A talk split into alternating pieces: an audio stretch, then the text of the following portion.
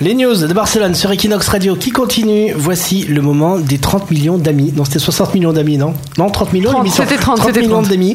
Avec toi, Lauriane, tu vas encore nous parler d'animaux. Et oui, encore et toujours, puisque bientôt la fin euh, des pigeons et des mouettes dans les stades barcelonais, c'est en tout cas la demande du Palau euh, Sant Jordi et du stade olympique qui ont fait appel à des faucons euh, pour contrer l'invasion des pigeons et des mouettes. Alors c'est l'entreprise municipale barcelonaise BSM qui est à l'origine de cette idée.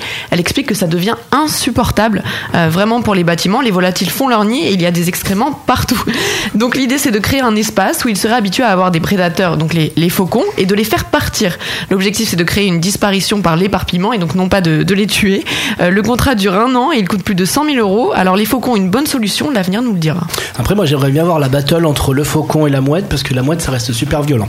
Ouais mais le Am- faucon plus. Amandine qui s'était fait attaquer par une mouette. Oui, j'ai surtout vu une mouette manger un pigeon. Ouais, une mouette qui mangeait un pigeon. Et si vous vous amusez à donner du, du pain comme ça à la mouette, elle devient super agressive. Ouais c'est vrai. Donc je veux bien que le, le faucon il soit super chaud aussi, mais j'aimerais bien voir la battle. Alors on pourrait organiser comme les gens en banlieue là qui organisent des combats de chiens. Ça serait bien d'organiser des combats d'oiseaux, euh, Lauriane. Tu pourrais faire ça le week-end sur la Plaza Catalunya. Non mais jamais, j'aime trop les animaux pour leur faire ça. Et est-ce que t'aimes bien les excréments également d'animaux? Ça c'est une autre histoire.